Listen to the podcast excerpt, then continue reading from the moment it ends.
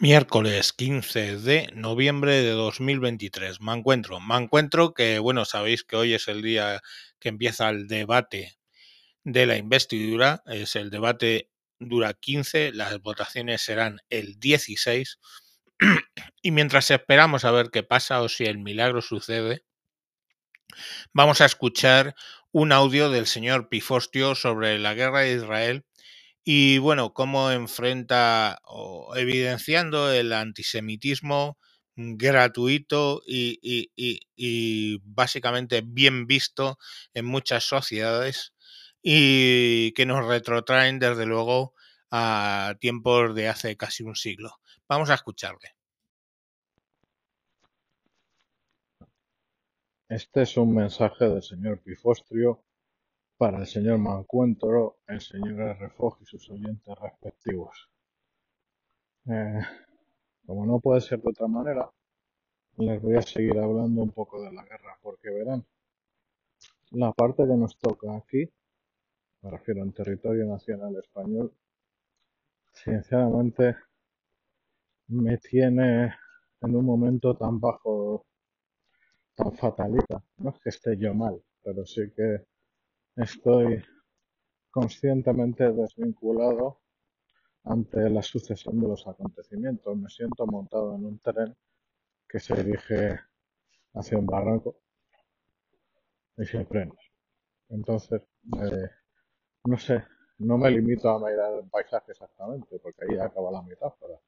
Yo estoy a lo mío, a mi trabajo y demás, pero tengo una sensación de desamparo es la mejor palabra, sí señor, porque como si la gente joven, que no ha conocido otra cosa, desprecia lo único que ha tenido, sobre todo la gente que no tiene acceso a otro pasaporte potencial, a una futura republiqueta, me refiero a los castellanos, aragoneses, andaluces, asturianos, murcianos y demás, que, incluido castellanos, las dos, las dos Castillas, dentro de las cuales vivo.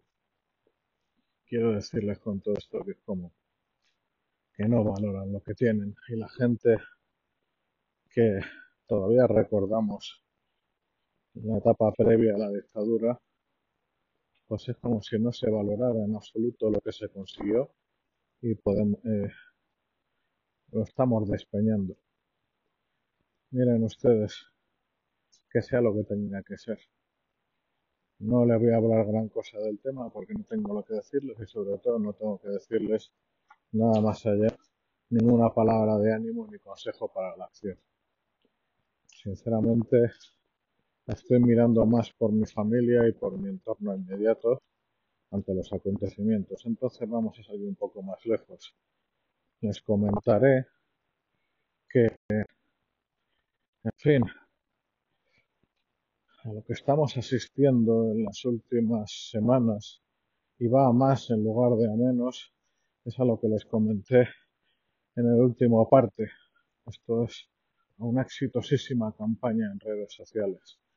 Me ha llegado información que se empieza a hacer pública sobre un ataque preparado también con años, con unos medios sin precedentes y multinacionales ahí donde no apunté yo bien. Yo pensaba que fundamentalmente hablábamos de granjas rusas y parece ser que no. Que tocan a Pakistán, probablemente toquen a India, toquen a, perdón, a, a India, Irán, toquen a, a células en otros países, lo nunca he visto. Con medios muy avanzados para medir impacto del mensaje y reaccionar a una velocidad que todavía seguimos a verla venir. Y encima creo que han hecho una apuesta que les ha salido pirata, que es asumir que sobre todo en la blanda Europa no se iba a hacer nada y seguro que no se iba a hacer lo suficiente. Y lo suficiente, evidentemente, pasa por prohibir las manifestaciones de apoyo a los terroristas. No tenemos eso, pues solo tenemos manifestaciones en las que jamás se ve una bandera nacional británica, alemana o francesa o por supuesto española, en la que cada vez se destapan más algunos de los participantes hablando de cuándo va a venir la Sharia, lo que van a hacer con los gays, etc. En fin, no aprendemos lo que implica el abuso de la libertad de expresión. Es lo que hay. Y creo que vamos a cosechar a, su debido tiempo las consecuencias. Como les vengo diciendo, mi mejor consejo es no se acerquen a las aglomeraciones públicas, traten de no usar el metro en hora punta eh, y tengan en general mucha precaución porque se acercan días peores y no mejores. Los ataques directamente antisemitas sin complejos se producen en redes sociales y en la vida real. Yo sin ser judío me han llamado perro judío y a mi hija sin ser judía le han llamado animal. Eh, pero ha quedado ahí. Y sinceramente, dado mis hábitos, tengo plena confianza en que no voy a ir más allá. Hay otras personas que no lo tienen tan fácil. Personas que tienen que llevar los españoles de religión judía a sus niños al colegio con protección, que jamás pueden llevar una kippah. ¿Se imaginan ustedes que si una niña musulmana llevara hijab la pudieran agredir físicamente, ¿cómo se pondría el grito en el cielo? Pues nadie dice nada porque las niñas, perdón, niños y niñas judíos tengan que ir ocultándose en un reflejo ominoso de lo ocurría hace casi un siglo. Una sociedad de cobardes, una sociedad que no pone en pie en pared, cosecha lo que siembra. Porque ahora les va a tocar a ellos, como les tocó hace 90 años, solo que ahora tienen un país y muchos seguirán. Mucha de esa gente, ninguna son problemáticos, mucha de esa gente aporta mucho a cada uno de sus países. Y cuando logran el primer triunfo, los animales, los salafistas irán a por los siguientes. En ese momento, eh, las personas LGTB, etcétera, pues se van a encontrar con que esas personas que, se admiran estaban apuntando su admiración en la dirección equivocada. En las universidades americanas se ha sembrado durante décadas el odio, pero increíblemente productificado, porque esos chicos que hacen el animal y que se comportan de forma aberrante y que por motivos que se me escapan, conociendo un poquito la normativa en las universidades norteamericanas, no son expulsados ipso facto y después, si no son nacionales, mandados con un lacito a su país. Porque, verán, cuando alguien entra a estudiar, ahí no me lo han contado, firmas unos papeles. Como quiera que, al contrario que en España, que en esto es un país que han escrito las leyes en ese sentido, los miserables, porque te dan el derecho a mentir. Oye, no tienes derecho a mentir. Tienes la opción de mentir. como se te pille en un tema grave, hay consecuencias. Se llama perjurio y en sí mismo es un delito grave. Por ejemplo, si has mentido en el formulario de inmigración, te van a poner con un lazo en tu país. O sea, te van a detener, te van, no te van a dar a hacer tiempo a recoger tu casa, lo que esté ahí, te jodes como Herodes, te van a tratar mal, realmente mal, y te van a poner en un avión de una forma de más humillante. Y por supuesto, tu vida en Estados Unidos se acabó para siempre, jamás. Chico, es lo que hay. Con todos sus defectos, eh, los Estados Unidos de América tienen cosas francamente admirables y entre ellas está el delito de perjurio y la seriedad con la que se lo toman.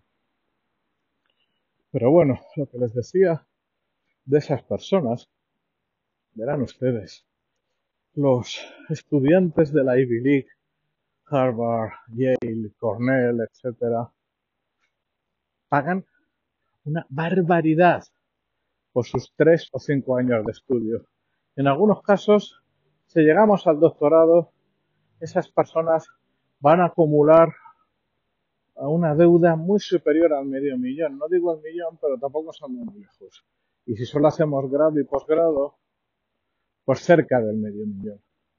Eso sí no he trabajado nunca, a menos que hayan heredado de casa papis, pues empiezan con una deuda fabulosa que además eh, no es renunciable. En Estados Unidos tienes algo parecido a una ley de segunda oportunidad, que el banco le entrega la llave de tu casa en ciertas condiciones, la deuda se extingue con la pérdida de la propiedad.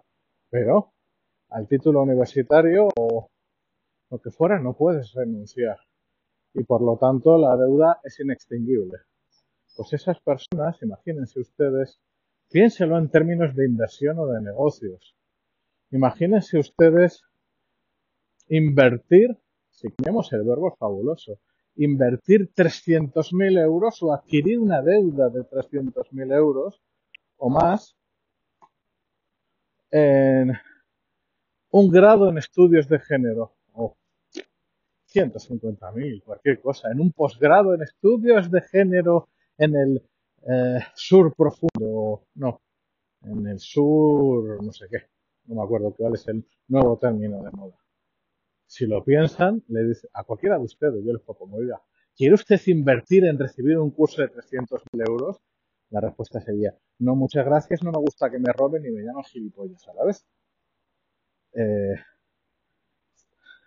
pero como no empleamos la palabra invertir, sino estudiar y adquirir un título, ese negocio está dando sus últimos coletazos, pero es espantoso, porque lo que visibiliza es a los estudiantes norteamericanos, que es un país eh, sin piedad con los que no triunfan, país que, bueno, puedes tener oportunidades, pero Breaking Bad, el tipo químico que luego por las tardes era profe de secundario y por las tardes lavaba coches, ni me, acuerdo que, pues ver ustedes, refleja bastante bien a un perfil de la sociedad norteamericana que no es mucho menos minoritario. En esas condiciones, eh, en esas condiciones, empezar tu vida adulta adquiriendo semejante deuda monstruosa en estudios de género, en cualquier, directamente cualquier carrera no empleable, eso, verán, aquí en España no es lo mismo porque esos mismos estudios no son mucho más baratos, algo sí, pero casi todo lo paga el Estado, o las administraciones públicas en realidad. Eh, Hacienda somos todos, en educación también. Entonces, las personas no valoran lo que están estudiando. No valoran el hecho de que en sus estudios, entre ellos mismos o sus familias y el Estado, se está invirtiendo a lo mejor para un grado, no esas burradas de la Ivy League, pero sí perfectamente 50, 60 mil euros. Si sumamos todo. Porque, bueno, habría que promediar, prorratear. No me crean si no quieren.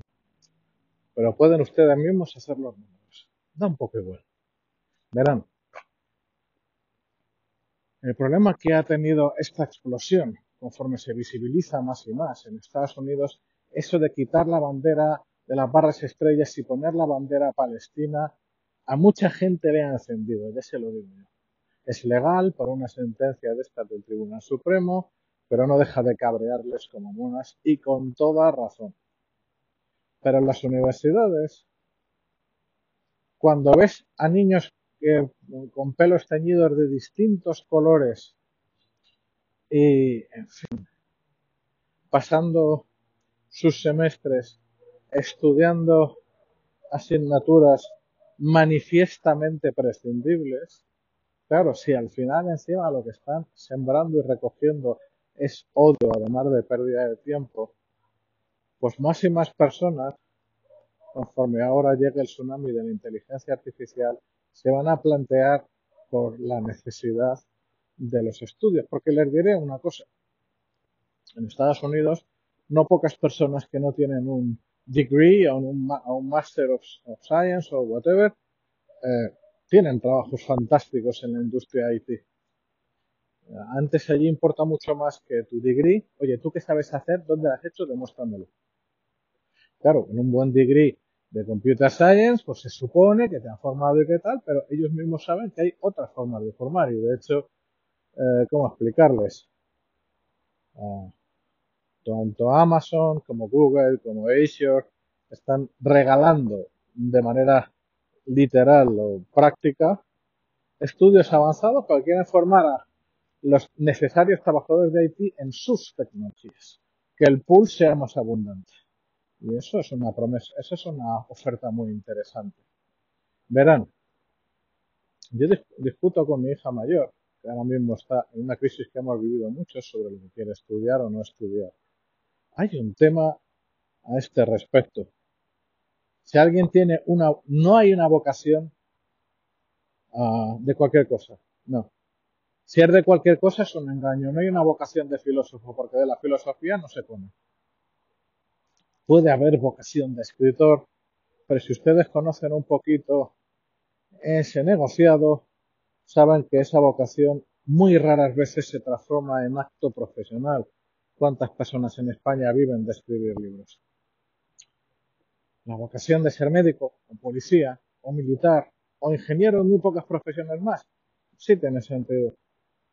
Sí tiene sentido porque hay un pool abundantísimo de muchas decenas o centenares de miles de puestos que además necesita esas vocaciones para soportar los sinsabores y las exigencias de esos trabajos. Y si una persona quiere ser médico, bien, tiene la vocación, es algo especial, tienes que valer para ser médico, pero luego va a desarrollar su vida en el trabajo para el que ha sido llamado. Pero no todo el mundo tiene esa visión a los 18 años, ni a los 16, ni a los 20, ni a los 25. Yo la mía la tuve, se lo puedo decir, a los 22 y luego mi carrera ha sido un poquito extraña porque nominalmente es la que es, pero en la práctica he hecho muchas más cosas. Y ojo, que comparado con la mayoría de la población, lo que yo he hecho, entra muy dentro de mi, eh, lo que eh, indica mi título oficial. Al menos en comparación con la legión de geólogos, biólogos o lo que fuera, o físicos, que están desarrollando software. Pero claro, cuando no hablamos de un, eh, de una de esas pocas profesiones vocacionales que tienen en común que todas son muy duras, que cuesta mucho entrar. Si ustedes tienen hijos en edad de entrar a la universidad, una opción son las academias militares, sí, tienen las notas de corte más altas de España. Concretamente la Academia de la Guardia Civil de Oficiales tiene nota de corte más alta de España. Particularmente en ese caso creo que es un error, porque lo que se consigue evidentemente es que todos los entran tengan muy buenas notas ¿Estamos seguros de que ese es el perfil para un oficial de la Guardia Civil o un oficial de las Fuerzas Armadas?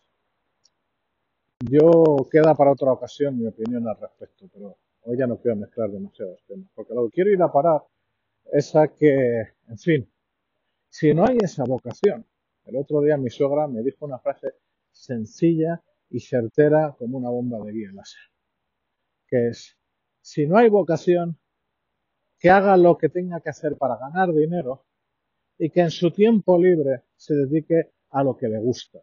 Porque vocación no es lo que te gusta. Yo, por ejemplo, puedo tener la vocación, como mi amigo Refo, de leer mucho. ¿Me van a pagar por leer mucho? No lo quiera Dios, porque eso es una profesión dentro de las editoriales, que para empezar siempre estado mal pagada, para continuar está en decadencia y para finalizar es muy difícil que no te haga odiar a los objetos que amas si no hay vocación, estudiar una carrera no empleable es imbécil. Y cuando digo no empleable, no es ciencias o letras, porque también se nos condiciona culturalmente a sentirnos superiores, inferiores o medio pensionistas según estudiemos ciencias o letras. Y la única barrera que es realmente, en fin, significativa, que importa es, a ver, señor, señora o señores, con lo que usted está estudiando, ¿se puede ganar la vida de forma más o menos directa? ¿Sí o no?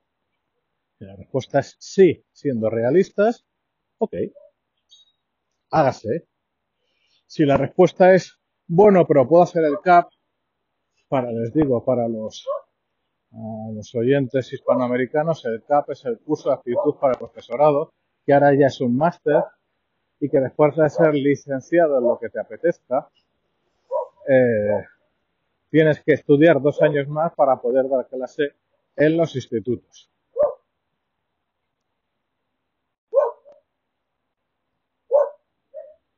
En fin, continúo después de un pequeño percance callejero con mi perra, para no variar.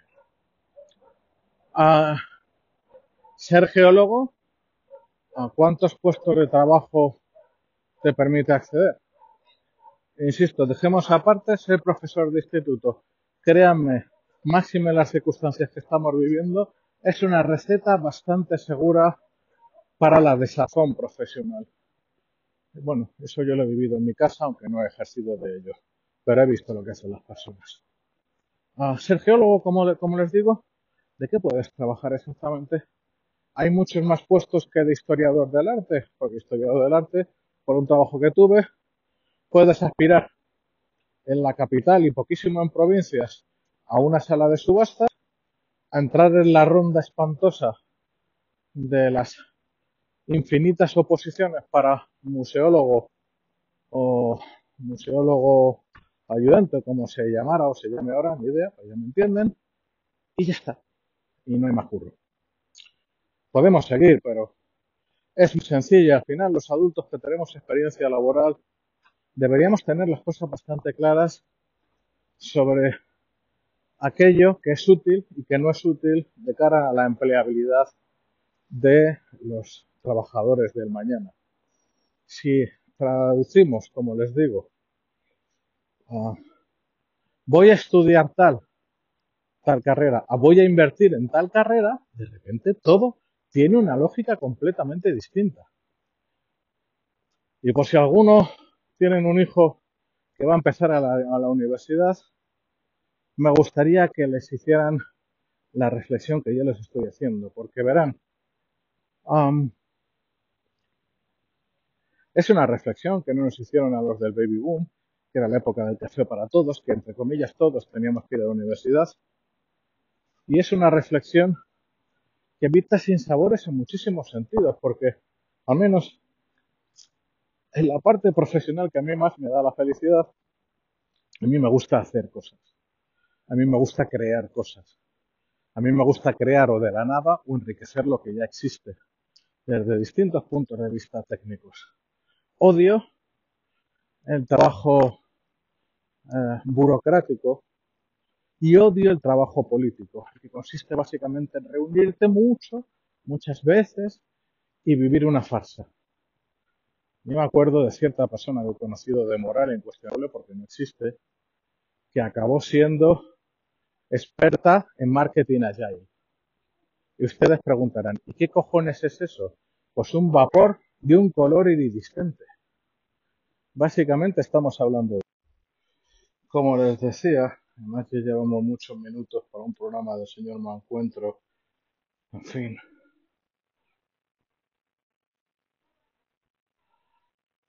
hagan lo posible para que los que vienen no caigan en el error de mi generación y la que vino después. Usen la universidad, que la universidad no les usen a ellos.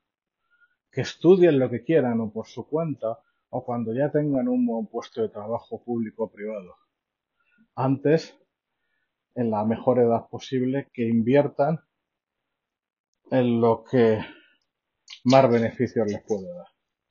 En fin, iba a ser un parte de guerra y ha acabado siendo otra cosa. En otro momento, bueno, tienes, tiene un poquito de conexión, ¿verdad? En otro momento ya les hablaré un poquito de la guerra, porque, como les decía, la cosa va para muy largo. Que pasen una buena noche y que Dios los bendiga. Bueno, como vemos, un desarrollo un poco largo siempre el señor Pifostio, pero es la realidad, ¿no? Eh, tendríamos que hacernos mirar cómo hemos vuelto pues al año 31, la, la década de los 30, principio de la década de los 30 respecto del antisemitismo o incluso mucho antes, ¿no? En fin, eh, mañana más. Volveré mañana seguramente con una reflexión sobre el tema del gobierno Frankenstein y por qué acerté con un año vista el hecho que vamos a vivir que vamos a vivir el, el, el jueves. Venga, un saludo y hasta próximos capítulos. Adiós.